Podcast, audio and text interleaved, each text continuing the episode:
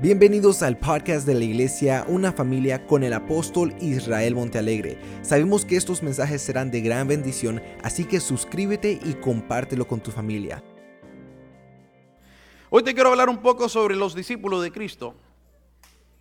Eh, los jóvenes tuvieron una actividad donde estaban hablando de, eh, en este caso, sobre lo que era la predestinación. Y estaban hablando un poco de los discípulos, especialmente eh, de Judas. Entonces, hoy te quiero hablar sobre ese personaje llamado Judas, uno entre doce de los discípulos del maestro. Y es interesante cuando miramos la vida de Judas porque hay muchas lecciones que podemos aprender de él. Y en esta noche Dios quiere que tú aprendas una lección. Dile al que está a tu lado, Dios quiere que aprendas una lección en esta noche.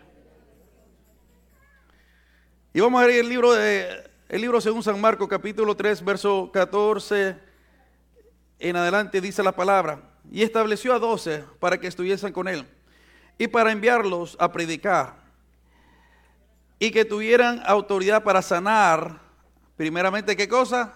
Enfermedades y para echar fuera demonios. Una de las cosas que miramos que cuando Dios llama a sus discípulos, lo primero que le da es autoridad. Él no llamó a líderes, él llamó a discípulos, personas que querían servirle a Dios. Y lo primero que le da es, primeramente los envía a predicar, segundamente le da autoridad para, para sanar enfermedad y para echar fuera demonios. Y después comienza a nombrar cada uno de los discípulos, a Simón, a quien puso por sobrenombre Pedro, a Jacobo, hijo de Zebedeo, y a Juan, hermano de Jacobo, a quienes apellido Boanerges, Boanerges, perdón. Esto es hijo del trueno. Andrés, Felipe, Bartolomeo, Mateo, Tomás, Jacobo, hijo de Alfeo, Tedeo, Simón el cananista y Judas Iscariote, el que le entregó y vinieron a casa. Una de las cosas que es interesante y a mí me llama la atención que el Señor sabía siempre quién era Judas. Dios no se equivoca, Dios sabe el corazón de cada persona. Y con todo eso miramos que entre las multitudes Él escoge a 12 personas. Y la palabra es muy clara porque Él dice claramente, imagínate, eh, cuando Él lo escoge, Él no limitó su poder o su autoridad en darle a Él poder y autoridad. Porque Dios repartió eh, eh, en este caso, a cada uno le dio poder y a cada uno le dio autoridad. Él no dijo, bueno, Judas me va a traicionar, por tanto no lo voy a dar. No, sino que Él le dio a cada uno de acuerdo a la medida que cada uno iba a recibir. Porque una de las cosas que miramos a través de la misma palabra es que Dios no hace excepción de persona. Te lo voy a poner de esta manera. Aunque Dios sabe tu fuerza y tu debilidad, Él te entrega su Espíritu Santo. Aunque Él conoce tus fallas, tus errores, Él te da su Espíritu Santo. ¿Por qué? Porque Él nos da a todos nosotros la misma oportunidad. Hay personas que dicen, no, es que yo no tengo las mismas oportunidades que la otra persona. Déjame decirte, todos tenemos las mismas oportunidades. Todos tenemos 24 horas al día, 7 días a la semana y todos tenemos acceso a la presencia de Dios, al trono de la gracia de Dios y a su Espíritu Santo. El detalle es que muchas veces el problema no es lo que Dios nos da, sino que somos nosotros. Diga, alguna vez yo soy el problema. Porque es cierto, algunas veces nosotros somos el problema, no es Dios. Porque Él da, la Biblia dice, Él da sin medida. Y cuando dice la Biblia que Él da sin medida, en otra palabra, Él no limita lo que Él te quiere dar, sino que nosotros limitamos lo que Él nos puede dar, no porque Dios no nos quiere dar más, sino que nosotros muchas veces dudamos de la capacidad que Dios tiene para darnos a nosotros. No sé si me estás escuchando. Porque si pensamos que Dios es pequeño, vamos a recibir pequeñeces. Si pensamos y sabemos que Dios es un Dios, del, imagínate, el dueño del oro y la plata del universo, vamos a pedir grandezas.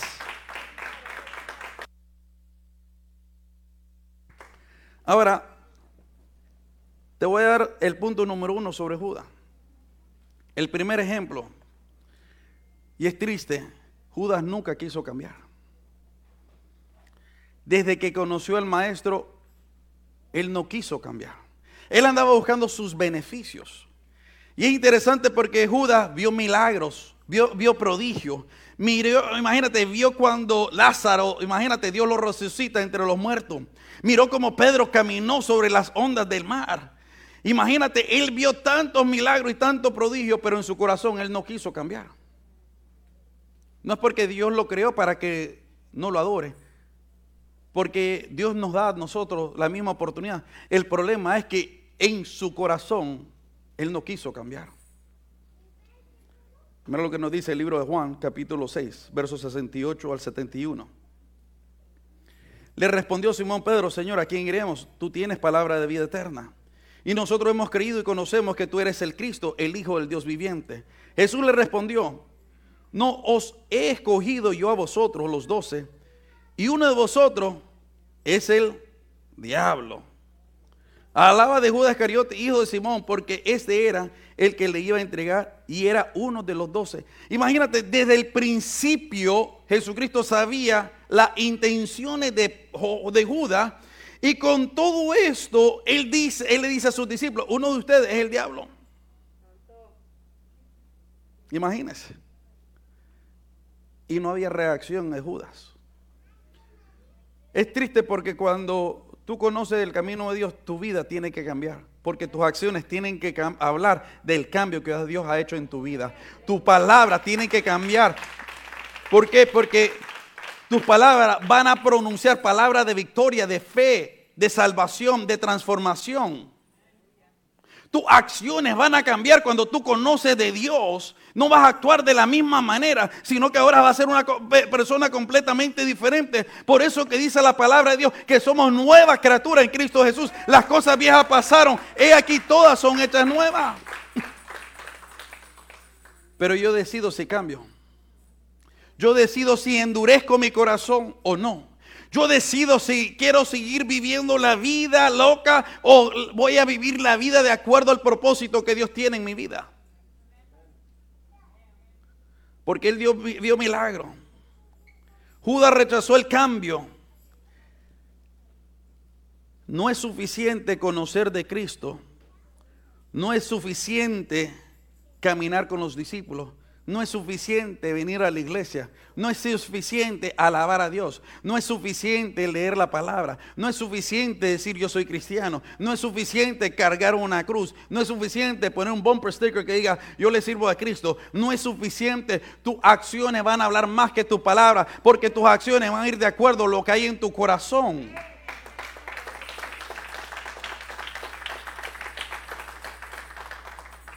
Él rechazó el cambio, él caminó con el maestro, él comió con el maestro, él conocía al maestro, él vio los milagros cuando resucitó la hija de Jairo, él vio, imagínate, cómo sanó los leprosos. Pero desde el principio Jesucristo dijo,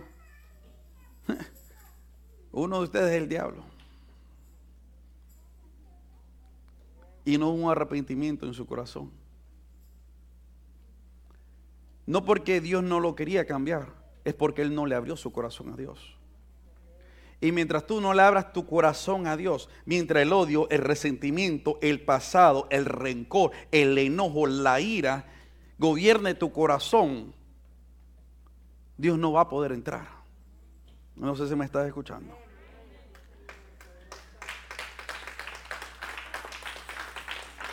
Mientras no deje ese pasado, no deje esa mentalidad, tu vida no va a cambiar. Punto número dos de la vida de Judas. Judas le quería dar parte de su vida y no todo se lo quería dar a Cristo. Mira lo que nos dice el libro de Marcos, capítulo 14. Dice la palabra de la siguiente manera. Pero estando él en Betania, en casa de Simón el leproso y sentado a la mesa, vino una mujer con un vaso de alabastro, de perfume, de nardo puro, de mucho precio, y quebrando el vaso de alabastro, se lo derramó sobre su cabeza y hubo algunos que se enojaron dentro de sí y dijeron, ¿para qué se, ha hecho este desperdicio de perfume? Porque podía haberse vendido por más de 300 denarios y haberse dado a los pobres. Y murmuraron contra ella. Pero Jesús le dijo, dejadla, porque la, ¿por qué la molestáis? Buena obra me ha hecho. Mira cómo, mira, mira lo que pasa. En ese momento, cuando ella mira que esta mujer rompe un perfume, que es el salario de un año entero. En otras palabras, el salario averaje de una persona hoy en día es 26 mil, 24 mil dólares. Imagínate, esta mujer trajo un perfumito de 24 mil dólares y se lo pone y unge al maestro con ese, con ese perfume. Y lo primerito que dice Judas, espérate, ese es un desperdicio. Porque te voy a decir, te lo voy a poner de esta manera. Judas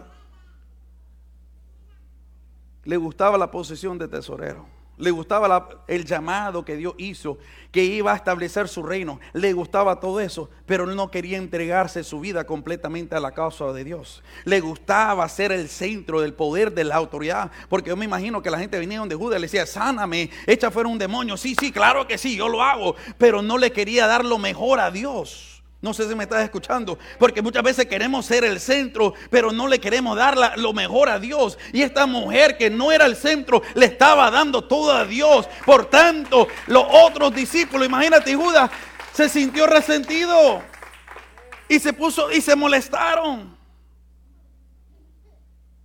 Y se molestaron. Porque te lo voy a poner de esta manera. Los Judas se molestan cuando miran que tú le das lo mejor a Dios. ¿Y por qué siempre está en la iglesia? ¿Y por qué siempre está sirviendo? ¿Y por qué siempre está ayudando? ¿Y por qué esto? ¿Y por qué el otro? ¿Y por qué? ¿Y por qué? ¿Y por qué? ¿Y por qué? ¿Y por qué? Dice la Biblia que se molestó. Te lo voy a poner de esta manera. Él no tenía problema en que le den parte, pero el problema era que él no quería, le querían que le den mucho al maestro. Porque Judas no estaba dispuesto a darlo todo por causa del maestro. Y cuando miraba que alguien lo daba, él se ponía enojado. Y mira cómo le llama. Número tres, Jesús llama el acto de esta mujer un desperdicio en tiempo de la adoración o en el servicio. Hay gente que dice, ¿para qué vas a ir a la iglesia? Ese es un desperdicio. Estás gastando tu tiempo. En el tiempo, imagínate, de estar aquí alabando y glorificando el nombre del Señor. Tus amistades te pueden decir que es un desperdicio, porque eso es lo que ellos dijeron, dice la palabra. Ellos dijeron, eso es un desperdicio. Déjame decirte, el único tiempo que tú no desperdicias es el tiempo que estás aquí alabando y glorificando y bendiciendo el nombre del Señor. El único tiempo que tú no desperdicias es el tiempo que estás en oración el único tiempo que tú no desperdicias es el tiempo cuando tú estás leyendo la palabra. Porque ponte a pensar, todo ese tiempo te edifica, te construye, te hace una mejor persona, ¿no? Ellos dijeron, qué desperdicio ese aceite. Se lo hubiéramos dado, imagínate, ese perfume, perdón, se lo hubiéramos dado a los pobres. Pero conociendo Judas como era, no le iba a dar nada a los pobres. Porque los que hablan de desperdicio son los que hacen menos. A su nombre. Porque mira lo que sigue diciendo ahí mismo el verso 7 en adelante. Siempre tendréis a los pobres con vosotros y cuando queréis le podréis hacer bien. Pero a mí no siempre me tendráis. Entonces Judas Iscariote, uno de los doce, fue a los principales sacerdotes para entregárselo. Ellos al oír se alegraron y prometieron darle dinero y Judas buscaba oportunidad para entregarle. En otras palabras, desde el momento que él vio eso, y él dijo, es un desperdicio, desde ese momento, él decidió entregarlo. Porque ¿qué sucede en muchas ocasiones? Te lo voy a poner de esta manera, y tenemos que aprender de esto. Las personas que caminan muchas veces con el Señor no valorizan el tiempo de Dios. Te lo voy a poner de esta manera. Cuando estamos aquí alabando y tú miras que se comienza a mover el Espíritu Santo de Dios sobre la silla, sobre este lugar, muchas veces no aprovechamos el tiempo en recibir todo lo que Dios tiene preparado para nosotros. Usted mira que hay personas que sí lo reciben, que buscan y anhelan y aprecian y y en el momento lo reciben. ¿Por qué? Porque son personas que no están desperdiciando su tiempo. Cuando tú estás en la casa de Dios, este es el mejor tiempo para tú aprovechar el tiempo para recibir todo lo que Dios tiene preparado para ti. Sea sanidad, sea milagro, sea prodigio, sea transformación, sea cambio, sea renovación, sea gozo, sea alegría. Lo que tú andas buscando, este es el mejor tiempo para buscarlo. Este es el tiempo que no estás desperdiciando.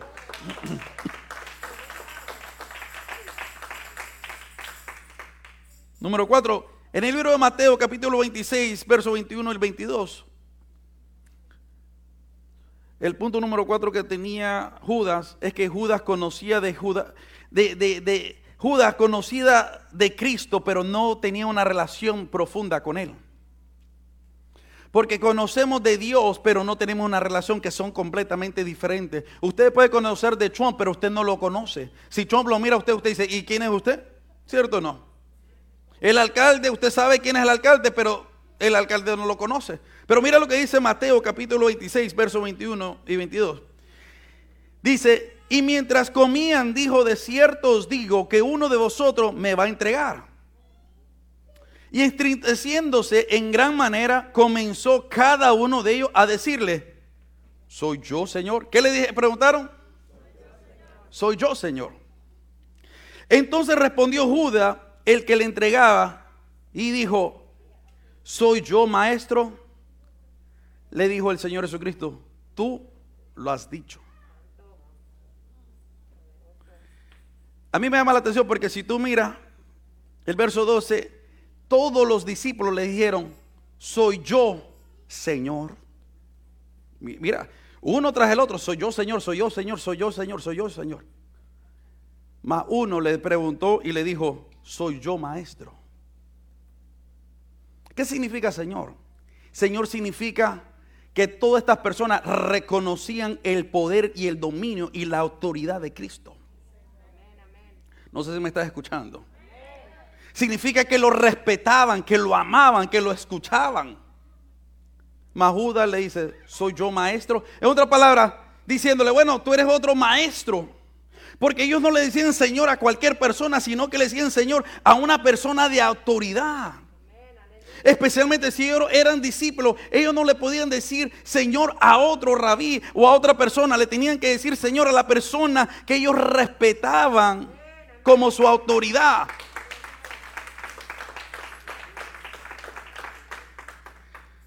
Mas él le dice, ¿soy yo maestro? En otras palabras, Ahí usted mira en qué nivel los discípulos tenían a Cristo y, en qué nivel lo tenían Judas a Cristo. La pregunta es, ¿en qué nivel tú tienes a Cristo en esta noche? ¿En qué nivel tú tienes tu iglesia en esta noche?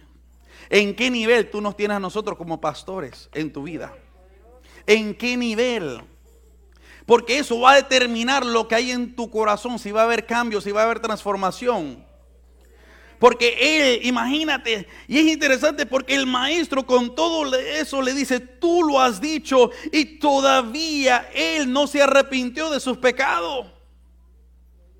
No sé si estás leyendo lo mismo que yo acabo de leer. Porque si a mí Cristo me dice, no, tú, tú, tú eres el traidor, tú lo has dicho. yo digo, la sangre de Cristo, Señor, perdón, perdóname. Pero no había un arrepentimiento en su corazón caminaba con él, comía con él, vio los milagros de él, pero no le abrió su corazón a él. Lo tenía cerrado. Y no es porque Dios no quería, sino porque Él no lo quiso abrir.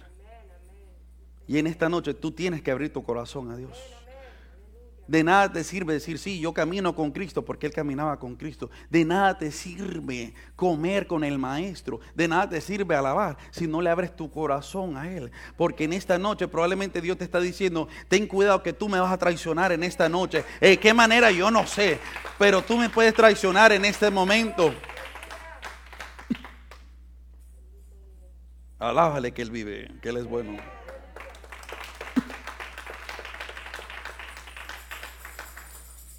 Porque, como vengo y te recalco, mira lo que dice Mateo ahí mismo 26, 25. Dice, entonces respondió Judas, el que le entregaba dijo, soy yo, maestro. Y le dijo, tú lo has dicho.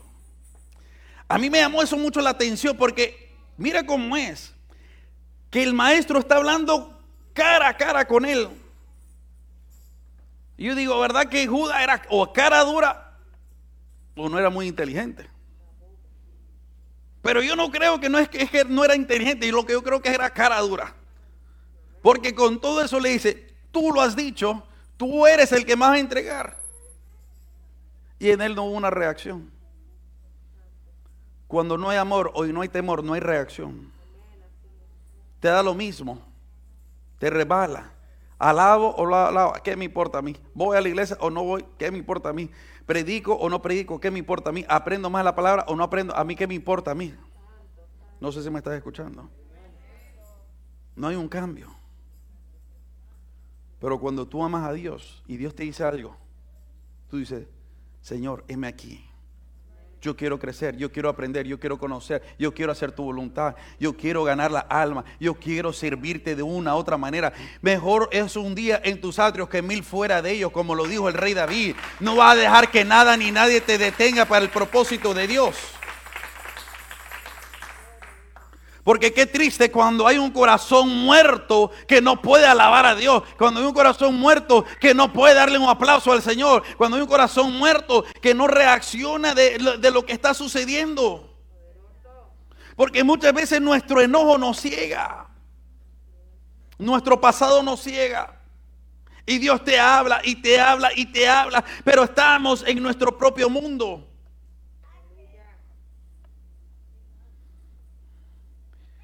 Número 6. ¿Por qué Judas traiciona al maestro? Porque se cansó de esperar la promesa del maestro. Yo no sé cuánto están cansados de esperar las promesas de Dios. Mira lo que dice Marco 14, verso 11. Dice la palabra, ellos al oírlo se alegraron y prometieron darle, ¿qué le prometieron dar? Dinero. Y Judas buscaba oportunidad para entregarle. En otras palabras, yo he buscado mi oportunidad y yo he buscado y he intentado con Dios y hice esto e hice el otro y intenté de esta manera y intenté de otra manera. Pero cuando no recibe todo lo que estaba esperando, Judas dijo, bueno, voy a buscar mis oportunidades en otro lugar. Voy a encontrar mi bendición en otro lugar. Déjame decirte, el hijo espera una herencia, el siervo espera un salario. Y la herencia toma mucho más tiempo para obtenerla que un salario.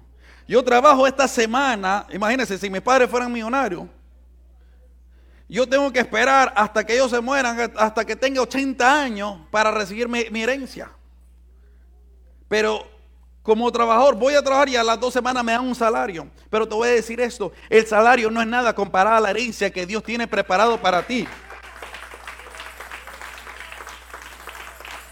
Y Judas no podía esperar la herencia, él quería ya. Y ese es un problema cuando, imagínate, queremos las cosas ya. Y por eso fue que Judas va y traiciona al maestro porque él quería las cosas ya. Y muchas veces no se trata del momento, se trata que tú esperes. ¿Por qué? Porque tú estás por un proceso donde él te está moldeando, él te está preparando. Y él te dice, todavía no es tiempo, todavía no estás listo, todavía no estás preparado, todavía no estás maduro, todavía no estás bien capaz para recibir todo lo que yo tengo para ti.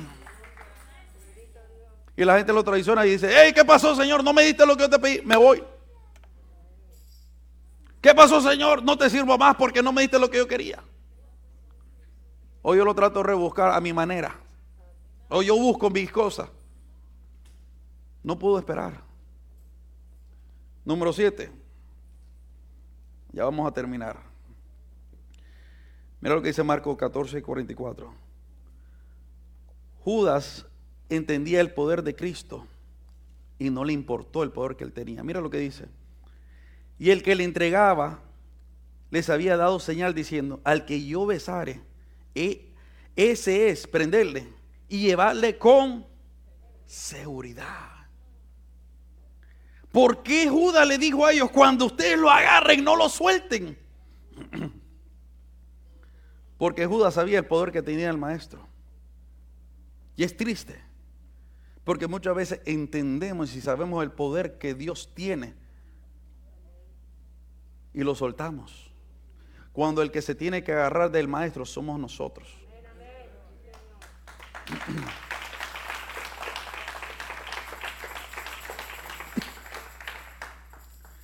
Número 8. Judas nos enseña que si dejas tu llamado, Dios tiene a otra persona preparada para escoger tu lugar. Dios no nos necesita a ninguno de nosotros. Judas lo entregó y el Señor levantó, imagínate, entre los discípulos escogieron a Matías y Dios levantó a Pablo. El que se pierde la bendición eres tú. Dios va a seguir con su obra y su propósito. Dios te ha colocado y te ha puesto a ti en un lugar de autoridad, de bendición. Y, estar llorando como un niño no te va a ayudar. Y estar enojado no te va a ayudar. Y estar resentido no te va a ayudar. Lo que te va a ayudar es ser obediente, decir, Señor, aquí estoy, yo quiero hacer tu voluntad, yo quiero hacer tu propósito, yo quiero servirte. Porque otra persona va a tomar tu lugar, otra persona va a tocar. ¿Usted cree que si yo digo, ya no quiero nada con Dios? Dios levanta a otro pastor. Dios no, no me necesita a mí. Dios no lo necesita a usted. Dios no necesita a nadie. Mira lo que dice Apocalipsis 3:11. Y aquí vamos a concluir. Dice la palabra, he aquí, yo vengo pronto. Retén lo que tienes para que ninguno tome tu qué. y eso es lo que pasó con Judas. Otra persona tomó su corona porque él no fue paciente. Él se desesperó. El Señor hablaba de su reino. Viene mi reino. Y papá, ¿dónde está tu reino? Ya pasó un año. Ya pasaron dos años. Ya pasaron tres años. Y nada. ¿Dónde está tu promesa?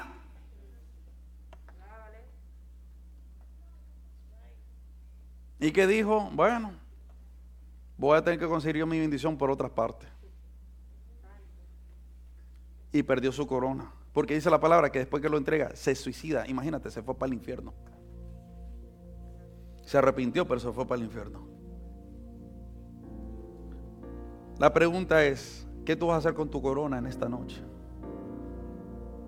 ¿Alguien te la va a tomar o tú vas a coger tu lugar en el cuerpo de Cristo? Gracias por conectarte al podcast de la iglesia Una Familia. Recuerda de suscribirte y compartir con tus amistades. También no se te olvide que en Cristo somos una familia.